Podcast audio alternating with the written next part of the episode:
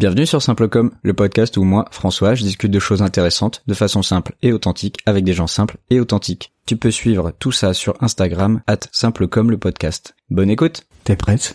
Ouais. Simple comme simple, simple comme, simple comme simple comme. Bonjour et bienvenue dans Simplecom le podcast. Aujourd'hui, Simplecom, Marie, illustratrice de BD. Bonjour. Bonjour. C'est ça qu'on dit Illustratrice de BD Euh, ou dessinatrice, comme tu veux. Illustratrice, c'est plus stylé, tu Ça vois. fait plus pro. Ça fait plus pro. Ça fait le truc euh, très classe en plus, illustratrice. Je suis accompagné aussi de Nathan, un ami qui posera des questions s'il en a, et Théo, un ami aussi, et le copain de Marie, euh, qui pourra peut-être nous dévoiler euh, les dessous du milieu de la BD. Les secrets de production. Le secret de production, exactement. Première question déjà, c'est depuis quand tu dessines? Euh, depuis que je sais tenir un crayon, a priori. Donc l'âge d'un an, à peu près. Ok. À un an, tu dessinais comme tous les gens de un an? Voilà, tout à Ok, fait. d'accord. non, j'avais pas de nom particulier. C'est une passion que tu as depuis très longtemps ou au final c'est venu un peu tard euh, suite à un reportage, un stage ou je ne sais quoi? Non, je pense que j'ai toujours dessiné euh, dans mon coin quand j'avais du temps et après ça m'est venu plutôt à l'adolescence euh, quand j'ai commencé à lire des mangas notamment où là je me suis vraiment dit que c'était une passion quoi mais j'avais toujours dessiné avant ça. Et avant ça tu dessinais un peu de tout? Ouais, c'est quoi un peu de tout? Je sais pas, justement je me demande... Euh, bah, tu dis que là t'as développé ça avec les mangas, donc je suppose qu'à partir d'un manga tu dessinais des trucs qui ressemblent à des mangas. Ouais.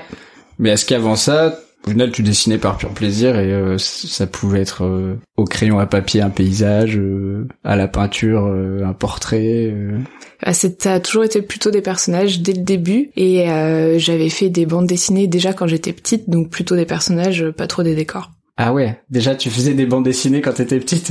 Oui, elles sont dans le placard juste là si tu veux jeter un œil. Trop classe. euh, bah ouais, carrément. On des petites photos, on verra, on verra le, le début et puis après ce que tu fais maintenant, euh, on verra aussi quoi. Quand tu faisais ces bandes dessinées, c'était euh, juste pour toi ou tu voulais, tu les montrais déjà? Je pense que je l'ai montré parce que c'est mes parents qui ont archivé tout ça. Et euh, en général, ils, ils mettent la date bien comme il faut, euh, c'est signé et tout, donc euh, je pense que ça avait vocation à être lu, ouais. Et elles avaient du succès alors. Euh, a priori. Peut-être tu les vendras. Écoute, j'espère que dans 30 ans, euh, tu seras une artiste reconnue de ouf. Ça vaudra cher. Et tu vendras tes, tes premières, euh, tes premières BD, euh, tes premières, comment on dit, cases, c'est ça qu'on dit? Ok, donc quand même une passion depuis, euh, depuis tout le temps. Beaucoup de personnages. Petite révélation au moment des mangas, quoi. Oui, en tout cas dans l'idée de ouais de vouloir en faire un métier. Je me suis posé la question, je pense pour la première fois à ce moment-là, ouais. Ouais, intéressant. C'était à, alors à quel âge exactement?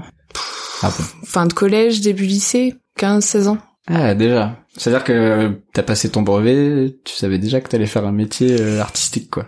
Bah oui et non. J'ai pris des chemins de traverse après, on va dire, mais euh, mais je me suis dit tiens, je ferais bien mangaka, ouais, à cet âge-là. Ok, mangaka, c'est les gens qui dessinent les mangas. C'est ça. Donc quand tu sors de troisième, tu te dis je veux être mangaka. Comment tu fais ton chemin euh, pour devenir mangaka quoi? Y a pas d'école de mangaka, y a pas de. Si ça existe. Ouais, oui. Alors j'en ai pas fait, mais il y a des écoles de manga et de plus en plus euh, en France. Je sais pas combien il y en a, euh, deux ou trois peut-être. Puis après, Ah t'as oui. des écoles de bande dessinée aussi classiques euh, qui font du manga, mais. Comment s'est fait un petit peu le chemin là jusqu'à jusqu'à maintenant en termes de bah, d'apprentissage et surtout de comment tu fais tes choix un peu de carrière pour pour te dire je vais vivre de ça quoi. Euh, bah du coup, arrivé au moment crucial de la fin de lycée, qu'est-ce que je fais dans la vie? Euh, J'ai pensé à faire des écoles d'art et puis je me suis dit que je serais jamais à la hauteur et qu'on me prendrait pas, donc j'ai abandonné l'idée. Ouais, et j'ai fait d'autres études qui n'ont rien à voir, qui m'ont amené à faire un autre métier. Et au bout de deux ans dans ce métier, je me suis dit que je voulais quand même faire ça. Euh, et jusque là, j'avais jamais pris de cours ou quoi, et je sentais que techniquement, j'avais besoin d'un coup de pouce. Donc euh, j'ai arrêté ce que je faisais pour faire une école cette fois, un an de bande dessinée. Et ça m'a effectivement donné le coup de pouce et depuis, euh, je suis professionnelle de l'illustration, entre autres. Entre autres. Euh, D'accord. C'était quoi ton métier euh, du coup, du coup euh, qui avait rien à voir avec Orthophoniste. Ah oui, donc vraiment Mm. aucun rapport quoi. Rien. Pourquoi tu t'es dit euh, t'y arriverais pas en école d'art ou ou même en école de BD au final? Parce que tout le monde peut avoir accès à une école de BD, je pense, non? Oui, enfin c'est sur dossier, mais après oui, si tu montres un dossier, un, un dossier qui est suffisamment euh, bon, euh, oui, tu peux rentrer en école. Mais moi, je me suis dit que j'aurais pas le niveau et que et qu'il fallait que je fasse un vrai métier entre guillemets. Enfin, c'est ce que je pensais à l'époque. Et puis surtout dans ma famille, il n'y a pas d'artiste aussi, et je pense que j'avais pas de d'exemple qui montrait que c'était possible. Et je me suis dit, je vais choisir une voie plus euh, classique. Je vais je vais Hmm. garder le dessin comme passion, quoi. Mais ça suffisait pas. Ouais, t'as pas eu. euh, Enfin, je pense que t'as été soutenu quand même, mais Oui. euh, t'as pas eu euh, ouais des, des les parents ou un entourage qui avait déjà fait ça pour te dire euh, ouais si si t'inquiète, t'es pas obligé de faire un vrai métier quoi. Ouais, ouais, ouais. Alors les parents là, encouragez vos enfants. Mes parents m'ont quand même dit qu'ils m'avaient beaucoup poussé euh, quand j'étais petite à prendre des cours et que j'avais toujours refusé. Alors je ne saurais pas expliquer pourquoi maintenant. Peut-être que j'avais peur de montrer mon, mon travail. Je pense qu'il y avait de ça. Euh, mais Ouais. du coup, oui, je pense que je leur ai dit je veux faire une école d'art, ils m'auraient soutenu, mais c'est moi-même qui me suis dit. euh, Ouais, tu que ça le ferait auto, pas, quoi. euh, Ouais. auto-censuré quoi. Mm. Tu voyais le niveau qu'il fallait avoir ou Bah pas du non. tout? Avec le recul, je pense que j'aurais peut-être pu rentrer en école, mais euh, à l'époque, euh, je savais pas. Ok, et donc jusqu'à ce que tu refasses une école, t'avais pris zéro cours de dessin quoi. Hum, ouais. Alors comment t'apprenais à dessiner? Avec euh, tous les bouquins qui sont derrière toi. Ok. Et puis tous les toutes les Ouais, BD et les mangas euh, que je lisais, que je refaisais, etc.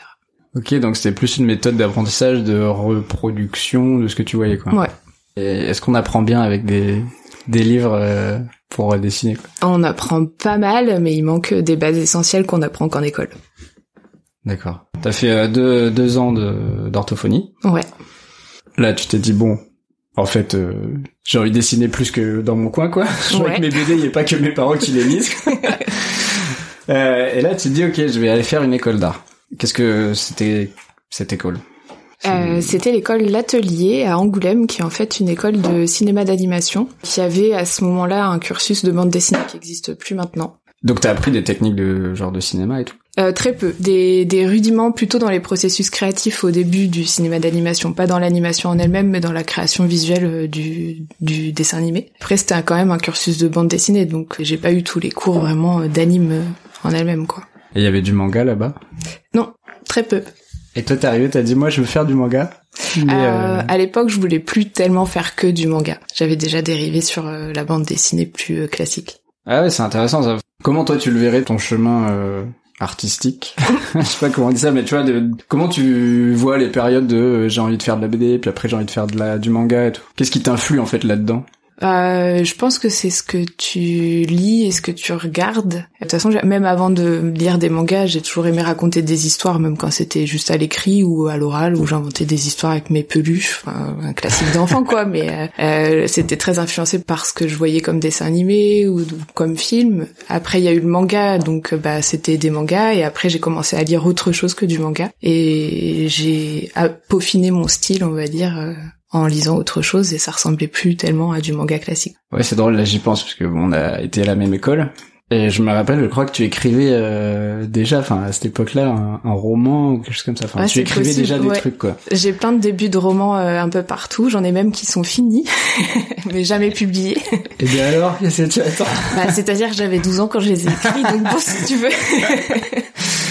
Eh, Écoute, on sait pas. Hein. On sait pas. Peut-être que ça vaut le coup. Tu l'envoies à un éditeur. Un jour, j'essaierai. Je sais pas s'il faut dire que t'avais 12 ans ou pas quoi.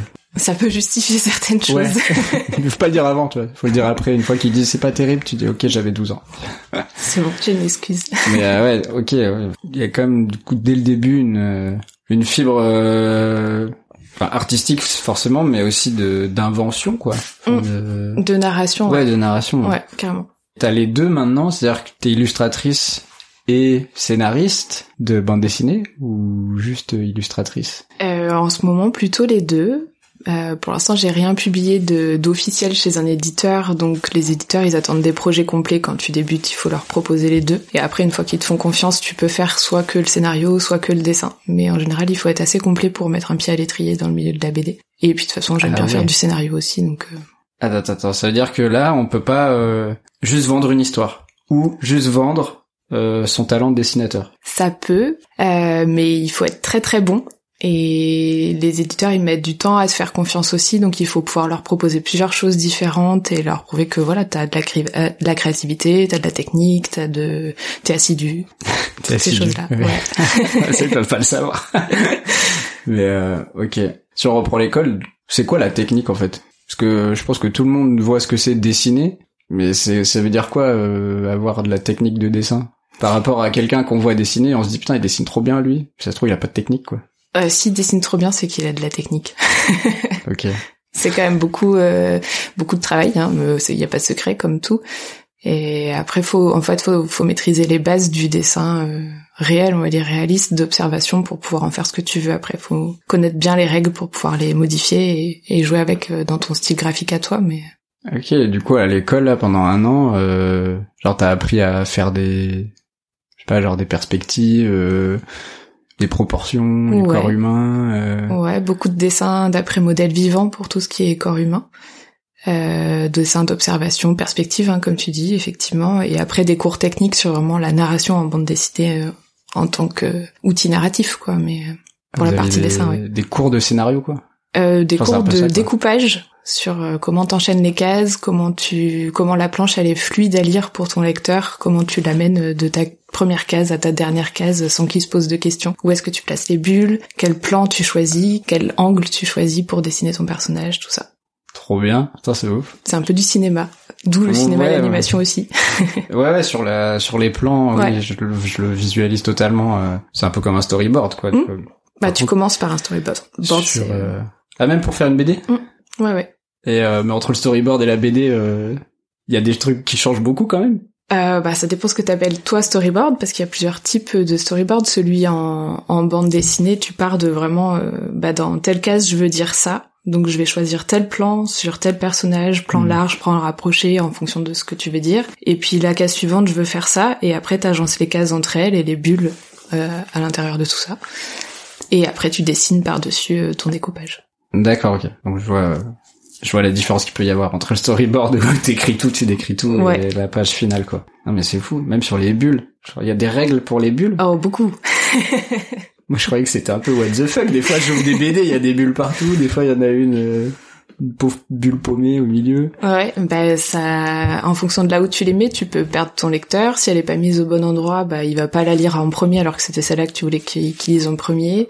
Si elle dit trop de choses, bah ça va ennuyer ton lecteur aussi parce qu'il faut que ça passe par l'image euh, au niveau de la narration. Enfin, c'est si elle est à cheval sur une case, bah il va avoir envie de voir la case du dessous. C'est tout un jeu de placement et de se demander si Ah, elle est pertinente ou pas. et Qu'est-ce que tu mets dedans D'accord, c'est fou. Genre il y a des petites règles en mode euh, pas plus de 18 mots euh, et tout. Ou Alors c'est s'il plus y en a, je les connais pas. peut-être, c'est pas impossible.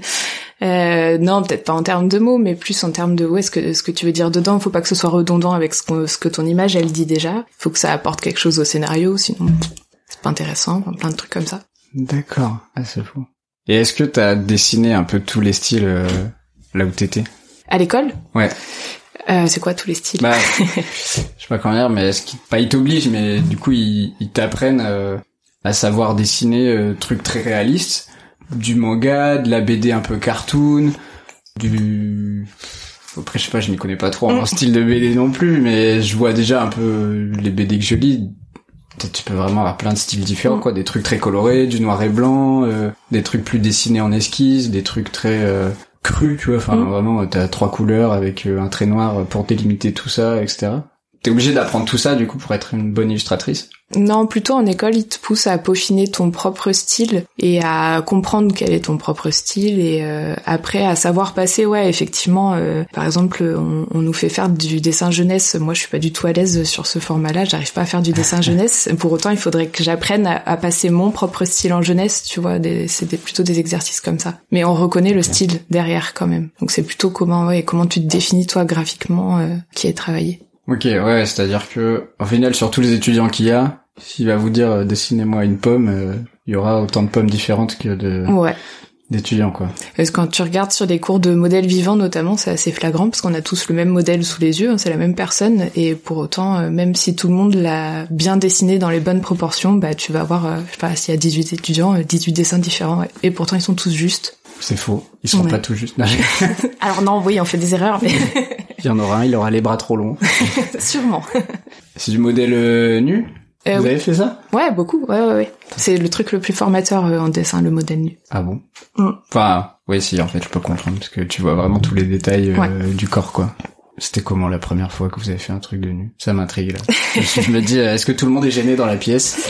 Euh, ben moi je sais pas parce que du coup je pas comme j'étais un peu en reconversion professionnelle je pense que j'étais un petit peu plus mature que d'autres élèves qui étaient en post-bac euh, qui étaient avec moi. Et effectivement pour avoir discuté avec eux il y a y a un premier truc la première fois ouais de un peu gêné mais tu passes vite euh, outre ça dès les premières minutes de l'atelier ouais. Ok. Et c'est toujours le même euh, le même modèle que vous avez genre sur un an? Non. Pour apprendre à dessiner de mieux en mieux ou... non justement c'est plein de modèles différents le plus possible pour apprendre à dessiner plein de corps différents Ok. À l'école, est-ce que vous apprenez aussi à utiliser tous les outils qui peuvent être utiles pour euh, faire du dessin? Euh, on utilise plusieurs outils. Parfois, il y en a qui sont imposés, ouais. Après, moi, c'était un cursus un peu particulier. Euh, déjà, il durait qu'un an sur une école qui avait des cursus en quatre ans. Donc, on a accès très vite sur les outils que j'avais l'habitude d'utiliser et, et savoir euh, dessiner avec ces outils-là, quoi. Comme il y a du ciné aussi, est-ce que t'as appris à dessiner euh, numériquement quoi? Non, parce que c'est une euh, c'est une école de cinéma d'animation traditionnelle. Donc ils font beaucoup beaucoup de papier. Après il y a du traitement il y a du traitement numérique pour tout ce qui est animation, mais pour tout ce qui est dessin de base, c'est encore beaucoup du papier crayon. Enfin ouais, l'école où t'apprends à dessiner plan par plan euh, Ouais. le dessin animé quoi. Ouais ouais. Ouais, ça c'est incroyable ça. T'as fait un dessin animé du coup? Non Ah non non non. Ça c'est dommage. Mm. J'aurais montré à tout le monde là. Il m'aurait fallu plus de temps, je pense. Je pense euh, un dessin animé lors de je sais pas trois minutes. Ça, ça prend combien tu penses de Bah, temps? je sais qu'ils faisaient euh, sur les cursus de d'animation classique, ils faisaient ça. Hein, C'était, ça faisait partie des rendus qu'ils avaient à faire pour l'école, et je pense qu'ils mettaient plusieurs semaines à plusieurs personnes sur le même court métrage pour faire euh, trois à quatre minutes. Ouais. Ah d'accord. Mm. Ah, c'est fou quand même. Ok. Et donc là, t'es sorti de l'école depuis combien de temps là Eh, je suis sortie il y a deux ans et demi. Ah non, 2021, t'as raison. Purée, ça va. Je suis rentrée à l'école il y a deux ans et demi. Merci. Un an et demi. Ah ouais, c'est encore plus euh, encore plus récent quoi.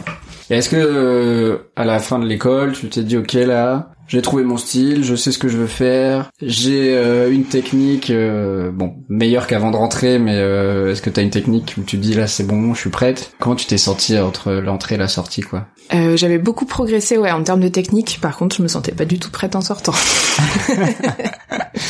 Vraiment Ouais. pas.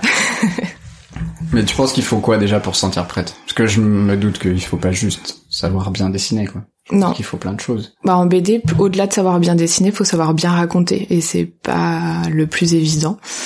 Euh, et puis après, en fait, il faut se confronter aux éditeurs euh, à plusieurs reprises aussi pour comprendre vraiment comment ça marche, qu'est-ce qui marche pas dans ce que tu fais, et comment tu peux t'améliorer pour atteindre le niveau qu'il faut pour être publié, quoi. Quand tu vas avoir un éditeur, il faut que tu leur montres un travail déjà fini totalement. Non. Non Les éditeurs, ils passe attendent euh, quelques planches.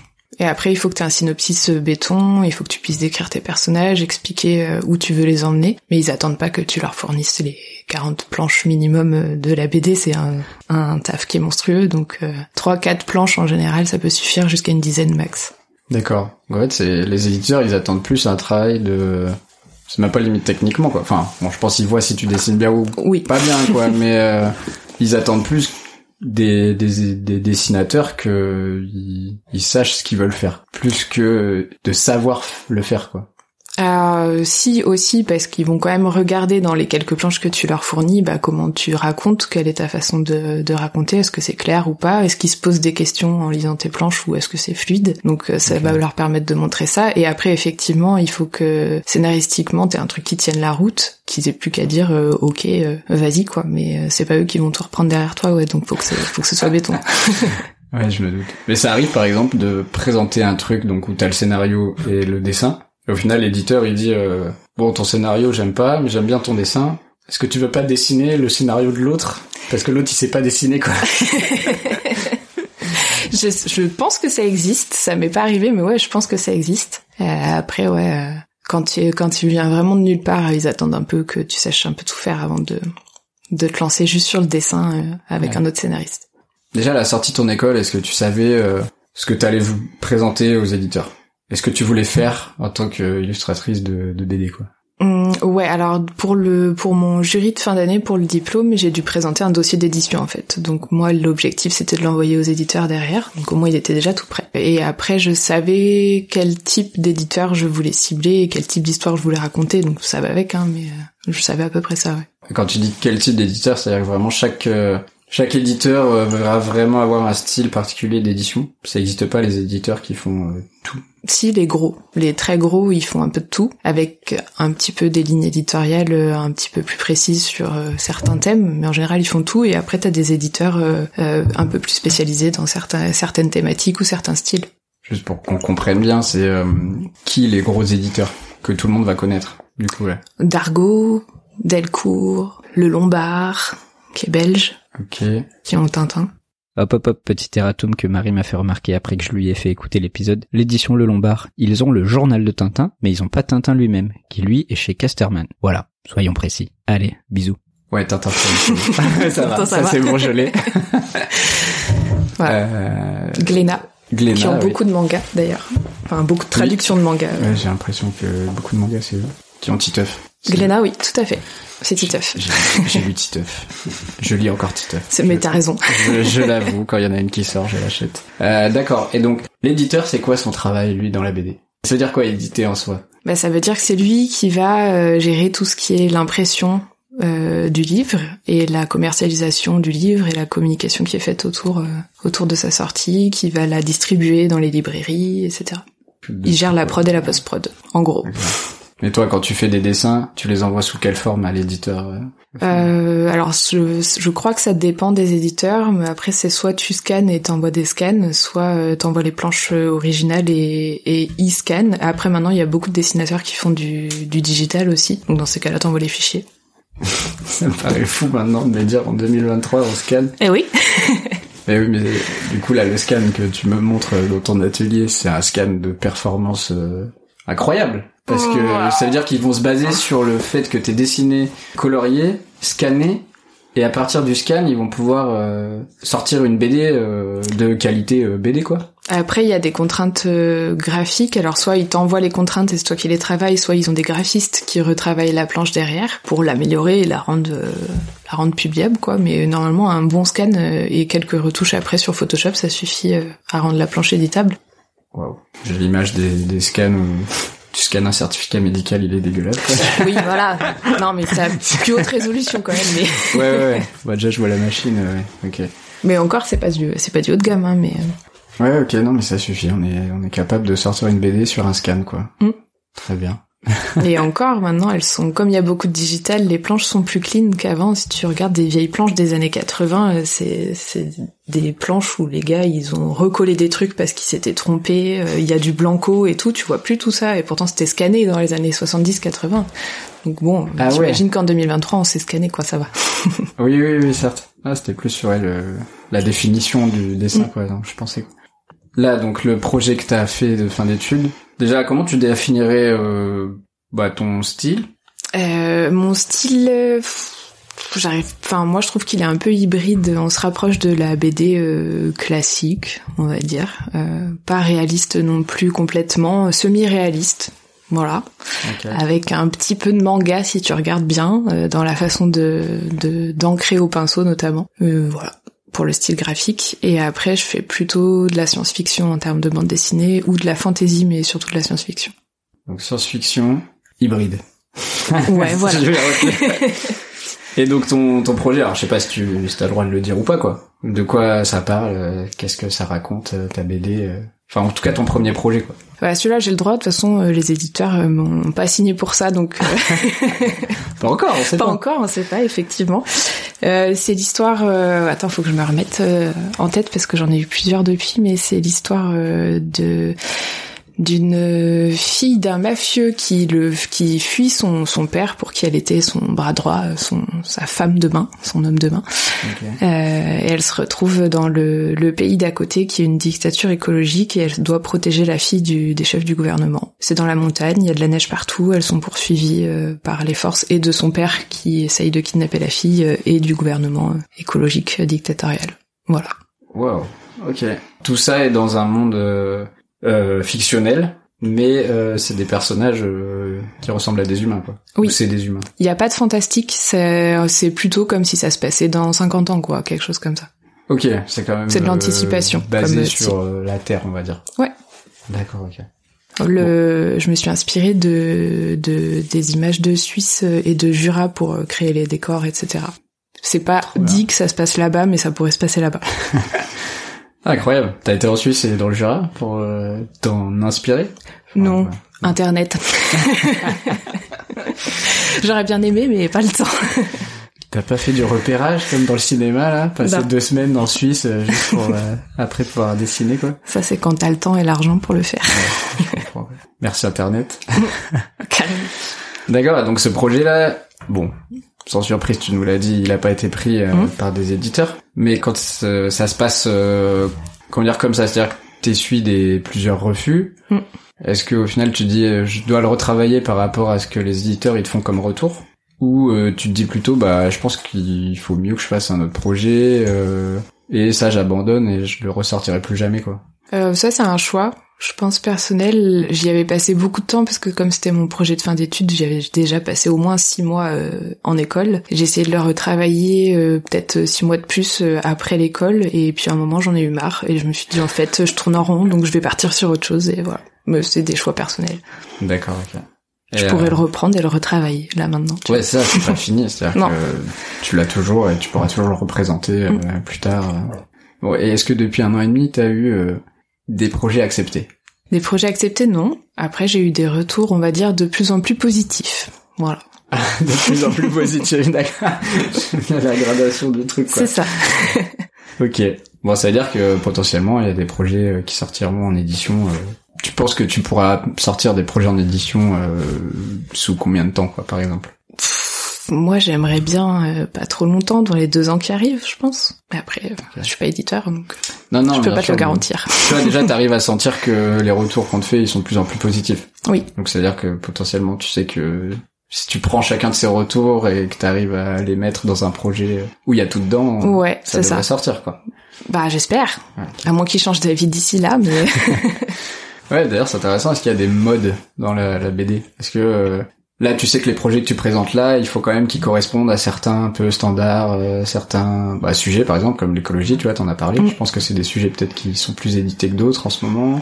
euh, ouais, bah ils ont, ils attendent certains types de de récits. Effectivement, et après, euh, faut quand même que tu trouves le le truc dans le récit qui qui te fait sortir du lot, qui fait que ton récit il est différent de celui du gars d'à côté qui a envoyé un truc sur l'écologie lui aussi. Euh, Faut faut trouver un angle d'attaque qui est un peu original. C'est ça le plus compliqué en fait. Est-ce qu'il y a aussi le fait de euh, faire une espèce de réponse à appel à projet, quoi? C'est-à-dire que des éditeurs, ils vont dire, bah nous, on aimerait bien sur la période 2024-2026 euh, sortir des projets qui parlent de ça, ça, ça. Ce qui permettrait aux illustrateurs de de rentrer là-dedans et proposer des projets par rapport aux attentes directes des éditeurs. Euh, ils peuvent euh, te le dire quand tu les rencontres en face à face, un petit peu ce qui, dans quelle vague ils sont en ce moment ou ce qu'ils ont envie de publier. Après, il y en a certains qui mettent même sur leur site. euh, c'est jamais très précis, mais c'est, euh, ça te donne une idée de ce qu'ils attendent actuellement. ouais. Donc si on revient, si on parlait de mode, donc il y en a, enfin Mm. vraiment pour le coup. Ouais. Est-ce que euh, c'est dur de s'y adapter, quoi? C'est-à-dire que toi, t'as envie de faire des trucs qui sont complètement à l'opposé de ce qu'on attend, et, et tu, tu t'es obligé de pas te censurer, tu vois, mais de te dire bon, bah, Mm. moi, je veux faire ça, je sais que ça sera jamais pris parce que c'est pas dans l'air du temps, euh, et du coup faire un truc qui te plaît moins, mais euh, quand même le le proposer, quoi. Ça, c'est des choses qui arrivent. Ça peut arriver, ouais. Euh, C'est ce qui m'est arrivé un petit peu avec ce premier projet euh, dont on parlait, c'est que je pense que c'est pas trop ce qu'ils attendaient en termes de scénario aussi actuellement. Du coup, c'était un peu frustrant parce que moi j'avais vraiment envie de raconter ça. mais euh, mais du coup, maintenant je prends le problème un peu dans l'autre sens. J'essaye de réfléchir à qu'est-ce qu'ils ont envie de publier et à créer une histoire qui pourrait ra- rentrer euh, dans cette dans cette veine-là. Et je prends du plaisir quand même à le faire, donc euh, ça va. Tant que tu dessines, ça va. Ouais. Tant que j'invente, c'est ok. Ok. ouais, tant que t'inventes, c'est plus grand que juste dessiner. Mm. Pas l'oublier. Si t'es pas édité, est-ce que tu peux vivre euh, de de ton art là pour l'instant? Euh, bah, pour l'instant, je fais toujours un mi-temps d'orthophoniste à côté qui est ma rente alimentaire, on va dire, même si euh, j'adore ce que je fais aussi euh, de ce côté-là. Et après, je complète avec de l'illustration à la commande plutôt. Du coup, en attendant d'être publié vraiment en BD. D'accord. Ouais, t'essayes de, ouais, de faire des trucs sans éditeur, quoi. Ouais. C'est toi ton éditeur, t'es ta propre éditrice. Ouais, après c'est pas forcément que de la BD, mais euh, ça peut être du portrait, ça peut être des commandes pour euh, des établissements euh, en illustration ou en BD aussi d'ailleurs, ça dépend. Ce qui tombe. Bon, bah, passez commande. Voilà. Exactement. Les gens qui écoutent, passez des commandes. Profitez-en tant que j'ai le temps et que je publie pas des BD. Voilà. Tant qu'elle est pas, euh, qu'elle est pas éditée et que elle vend pas de millions d'albums, euh, c'est maintenant. Mm. Parce qu'après, euh, ce sera plus dur. oui, Nathan a une question. Moi, j'en ai deux des questions. La première, c'est est-ce que euh, sur les mangas, c'est les, les codes sur les euh, les têtes, etc. sont normés ou euh, où il y a quand même un peu de liberté? Il y a des codes assez stricts dans le manga, que ce soit sur le dessin ou dans la narration aussi, et dans les scénarios, etc. Il y a quand même des codes qui sont très euh, très stricts. Après, tu fais quand même un peu ce que tu veux une fois que t'as fait ton trou, en fait. En manga, ça fonctionne. Enfin, surtout au Japon. Le manga français, c'est un peu différent. Mais au Japon, il faut avoir euh, fait tes preuves euh, sur du manga, on va dire classique, et après, t'explores ton propre univers. Mais c'est très codifié, ouais. Et euh, la deuxième, qu'est-ce que tu penses des deux BD, euh, des deux dessinateurs qui sont Guy Delisle et euh, celui qui a euh, fait Zai Zai Zai? Fab Caro. Fab Caro, ouais. Euh, Guy de Lille, il a fait quoi déjà? C'était un homme qui a suivi sa femme, euh, qui était médecin, qui est allé en Corée du Nord, qui est allé euh, vivre à Jérusalem, en Birmanie, etc. Et euh, qui est très connu pour ça. Mais si tu connais pas, qui a effectivement- fait si, qui a fait des romans graphiques euh, sur euh, certains pays. euh, Ouais. j'ai- pas lu, j'ai pas lu du tout, donc je pourrais pas te dire. Fab Caro, euh, il me fait beaucoup rire, par Mm. contre. Et effectivement, euh, dans mes activités annexes, on va dire, je je fais partie d'une équipe de dessinateurs, si on peut dire, euh, à la salle de concert euh, La Nef à Angoulême, où on vient dessiner les concerts. Et la semaine dernière, j'ai dessiné l'adaptation de Et si l'amour s'était aimé de Fab Caro, joué par Totoro euh, à, Angoulême. Wow. Trop bien. Et attends, tu dessines un concert? C'est-à-dire Oui. que tu dessines des moments du concert? Ou euh... Je j'assiste au concert, Ah, je suis invitée au concert et je dessine comme un photographe prend des photos. bah, Il y a des dessinateurs qui croquent euh, le concert. incroyable Tu peux dessiner tout. Genre, euh, peux essayer, si, si moi je fais une compétition sportive, euh, Ouais. je, peux, je peux te dire viens dessiner. euh. carrément. Ah, c'est génial. Et le tribunal, ça t'intéresse? Ah, il y a déjà beaucoup de dessinateurs de presse qui le font très très bien. Mais euh, c'est plus statique. Le concert, il y a plus une énergie, tu vois, quelque chose comme ça. La danse, ça m'intéresserait par contre, tu vois, des trucs comme ça. La classe. Ok, oui, du coup, euh, Guy Delisle et Fab Caro. Oui, qui sont très, du coup, je suppose, euh, à la en mode. vogue. Les superstars. Ouais, les superstars. Ouais, Guy Delisle, je connaissais pas, ouais, Fab Caro, euh, ouais. Mais toi, là, par exemple, en ce moment, tu nous conseillerais de lire qui euh, en BD Alors, C'est qui tes euh, préf? Moi, je vous conseillerais toujours, toujours de lire Mathieu Bablé, euh, qui fait de la science-fiction, pour le coup, qui est, je trouve, euh, extrêmement poétique, alors qu'il aborde des sujets très durs et qui est très cynique, mais poétique à la fois. Donc, euh, c'est assez cool. Voilà. Et très très beau, en plus d'être assez cool, effectivement. Et lui, pour le coup, il a un style graphique euh, reconnaissable parmi euh, des milliers de personnes, quoi. Tu sais que c'est lui. Et ça, c'est quand même classe. Ok. Et une fille, par exemple. C'est plus difficile dans la BD et encore ouais. plus dans la science-fiction. Euh, Il y a très peu de femmes qui écrivent de, enfin qui écrivent ou qui sont publiées. Je pense que c'est plutôt qui sont publiées Ouais, pour le coup en science-fiction. Après, euh, en femme autrice, euh, c'est vrai que finalement je me rends compte que ce que je lis c'est surtout des hommes, hein, malheureusement. Et J'aimerais bien, mais donc oui, tu, bon, tu penses que ça vient du fait que les femmes sont moins publiées mais- elles sont moins publiées en science-fiction. en science-fiction. Elles sont de plus en plus publiées sur d'autres euh, domaines qui sont notamment des récits, euh, des récits de, de vie ou des choses comme ça. Mais euh, sur vraiment du, de l'imaginaire en général, ça reste très masculin comme milieu. Pourquoi? Enfin, j'allais dire, est-ce que tu as une idée de pourquoi ou est-ce que c'est juste euh, culturel? C'est bizarre de dire ça. ouais, mais euh, si, je pense, je pense que c'est ça. Je pense que c'est dans les stéréotypes de genre, euh, la femme ne lit pas de science-fiction, la femme ne fait pas de fantasy, n'écrit pas de fantasy, donc bah déjà on a plus de mal à se lancer en tant que femme, je pense, dans ce, dans ce type de récit, et on a peut-être aussi plus de mal à nous faire confiance, euh, je sais pas. Et aussi, il y a encore beaucoup d'hommes qui sont éditeurs. Ouais, c'est ce que j'allais Il y a de plus en plus de femmes aussi, mais euh, ça doit jouer aussi, c'est un, un tout. Bah écoute, j'espère que ça changera. Ouais. tu seras parmi les, les précurseuses, précurseurs euh, de, de la science-fiction euh, féminine, quoi. J'espère. J'ai une question sur l'importance des réseaux sociaux maintenant.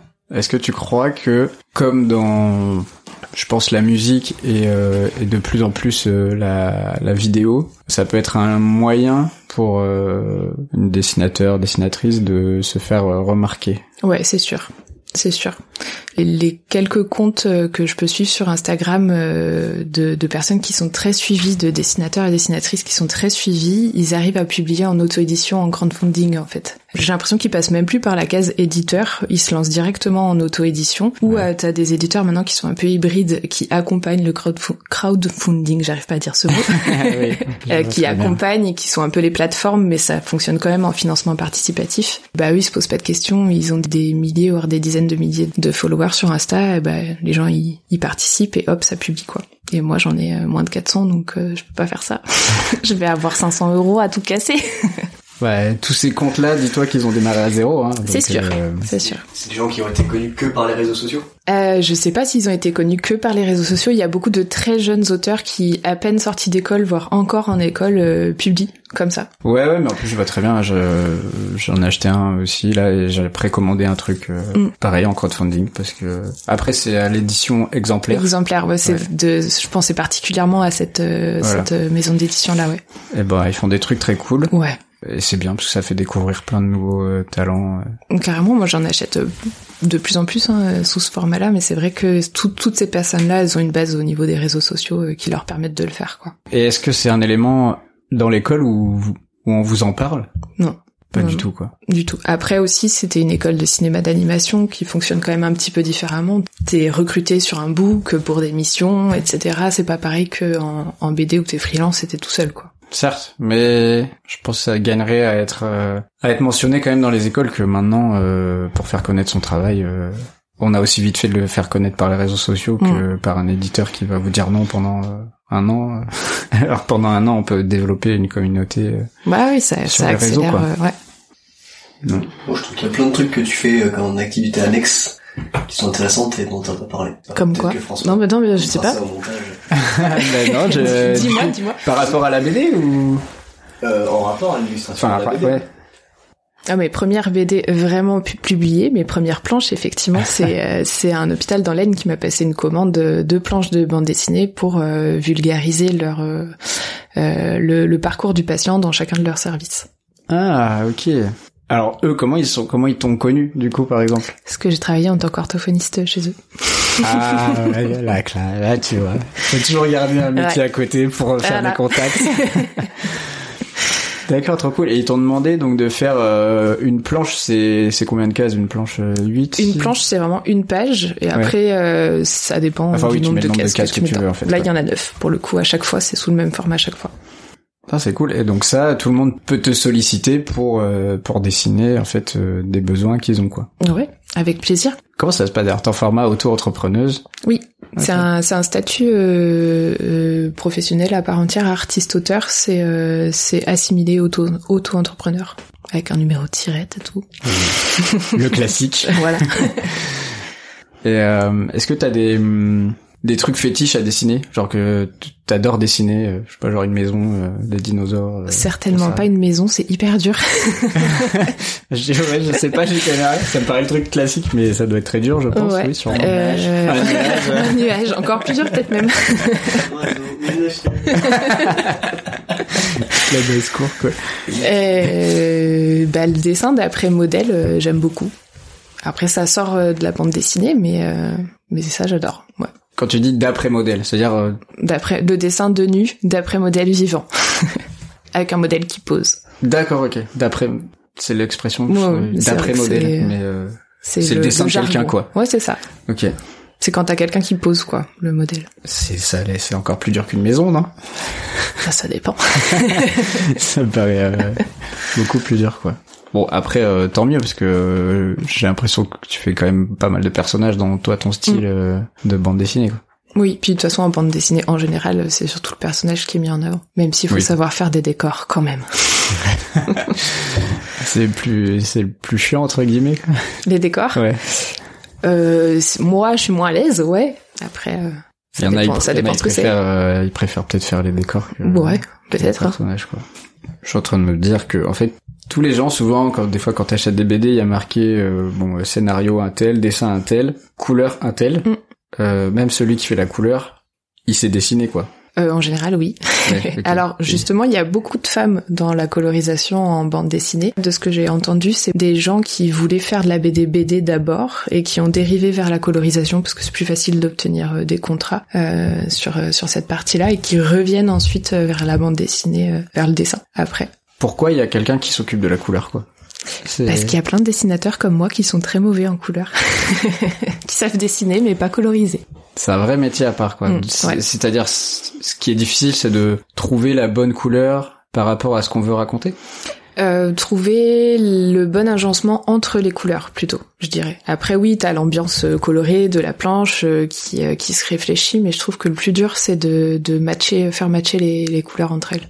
D'accord. Donc c'est une ouais, il y a une vraie science derrière de pour qu'une planche elle soit belle, euh, Mm. faut que les couleurs elles aillent bien ensemble quoi. Ouais, c'est c'est un peu simpliste, mais en même temps je maîtrise vraiment pas le, le sujet.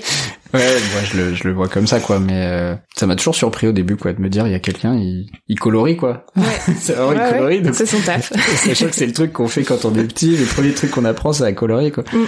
Dans les activités annexes, j'ai fait le logo de la commune de Blon. Quand même, Ah. j'avais oublié. Ah bah quand même. Il sera peut-être là dans 100 ans encore. Donc, oui, euh, parce que l'ancien avait l'air d'être pas tout jeune. L'ancien aussi a fait son temps, quoi. D'accord, mais voilà, c'est intéressant, ouais. C'est-à-dire que t'es illustratrice de BD parce que c'est ça que t'aimes faire et que tu veux faire. Mm. Mais euh, c'est vrai que si quelqu'un veut un tatouage, il peut te dire dessine-moi. euh, Ouais. Alors pas une maison, on a compris. mais Non, de préférence. Après, je me débrouillerai, mais. dessine-moi, euh, dessine-moi euh, un truc euh, avec ton style parce qu'il aime ton style et tu peux lui dessiner pour qu'après le tatoueur le reproduise, quoi. Ça peut, ouais. Ok. Toi, Si tu tatoues pas les gens encore. Non, pas en- encore. Et Voilà. Ça arrivera peut-être. bah pourquoi pas. Pourquoi pas un jour Je ne l'exclus pas.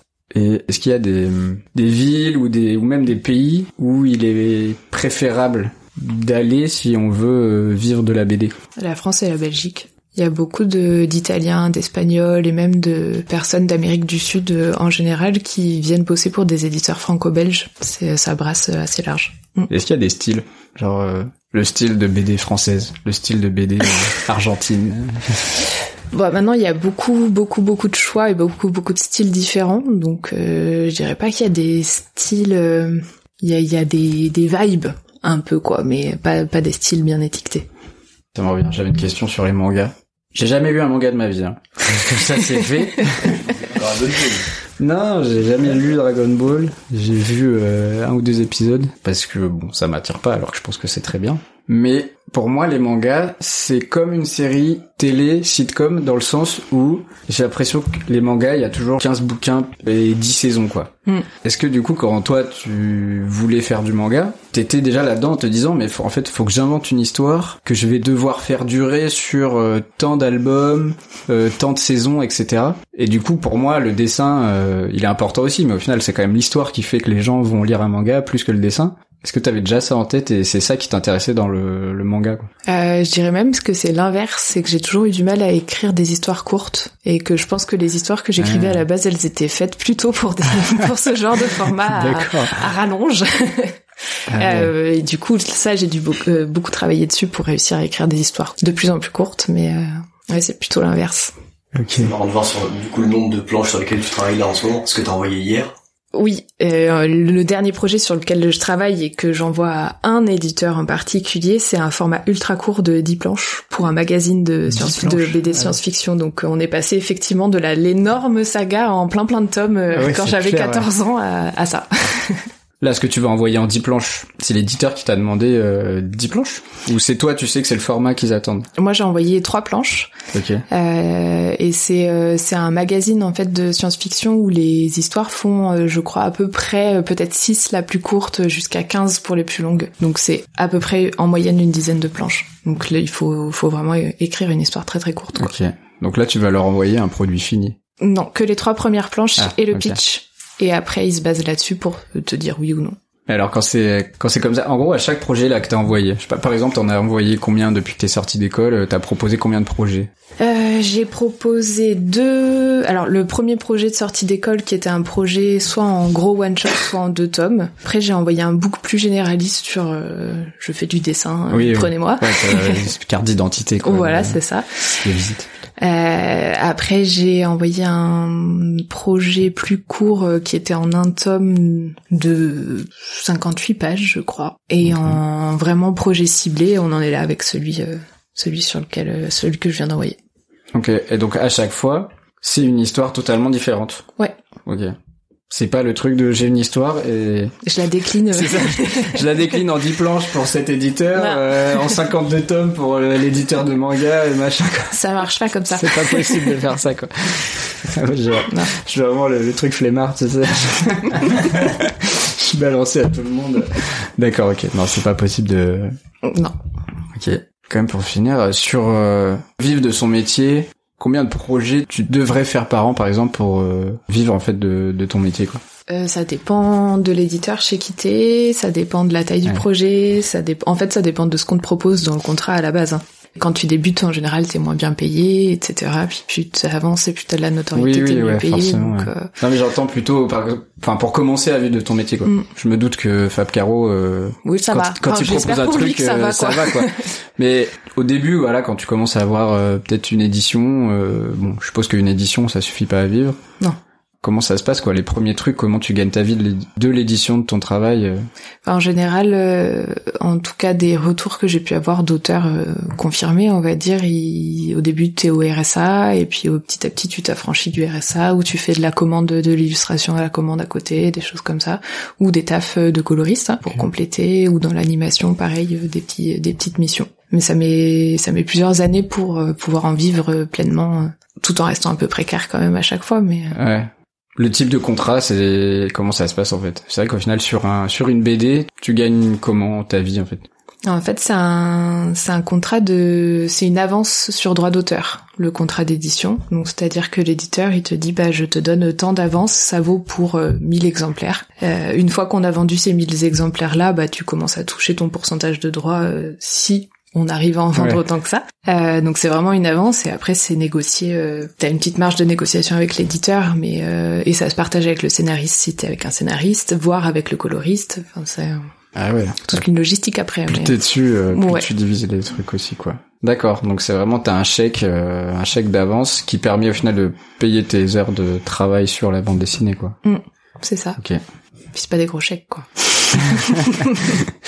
Ouais, mais je pensais moi que t'étais quand même euh, payé à l'heure, tu vois. Enfin en disant, euh, ok, moi la BD là, je vais mettre euh, euh, sans, enfin, j'ai aucune idée du temps qu'il faut d'ailleurs pour une BD. euh.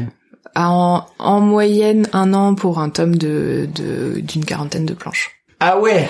À temps plein. Un an à temps plein. Ouais. Waouh. Et temps plein, c'est pas 35 heures. Non. ça existe pas, ça non plus. Ah ouais. C'est énorme. Mm. Enfin, si t'étais payé à l'heure, tu serais payé un an avant même que ta BD sorte, quoi. Oui, après t'as. Ah, c'est hum, fou. Tu, en général, t'es payé en plusieurs fois en fait sur l'avance de droit. T'as as Oui, plusieurs oui. échéances, machin. Évidemment, mais T'as pas tout d'un coup. pour moi, quand tu dis c'est une avance de droit, c'est qu'ils te payent même pas le travail de dessin. Non, c'est te- c'est le droit de ce C'est qu'ils vont vendre. Ils, te- Ouais. payent les BD qui sont pas encore vendus, quoi. Ouais, c'est ça, Donc c'est-à-dire que t'es obligé de te rembourser ton temps euh, Mm. par les ventes, quoi. C'est ça. C'est quelle part de droit à peu près globalement que t'as euh, Euh, c'est entre 8 et 12% selon les éditeurs du prix de vente. Ouais, c'est pas beaucoup en plus. Non, Wow. c'est pas beaucoup. Et toi là-dedans, il faut que tu payes tout le reste, quoi. Ouais. Tous tes trucs, quoi. C'est ça. Waouh, métier difficile. Tu sais à peu près combien il y a de personnes qui gagnent leur vie de la BD en France? Aucune idée. Il y en a beaucoup qui font pas que ça en fait au final. hein, mais euh, même si c'est dans Oui, l'illustration, en général, ça reste dans l'illustration. Mais euh, de la BD pleinement, faut quand même commencer à avoir une notoriété un peu quoi. Bah écoute, c'est ce qu'on te souhaite. Merci. Euh, bah merci beaucoup. Et merci, à toi. C'était très cool de, de nous partager euh, ça. Et je pense qu'on a appris euh, beaucoup de choses. Enfin, en tout cas, moi, en tant que lecteur de BD, euh, j'ai appris beaucoup de choses. Puis voilà, bon courage pour la suite. Merci beaucoup. Salut tout le monde. Simple comme simple, simple comme, simple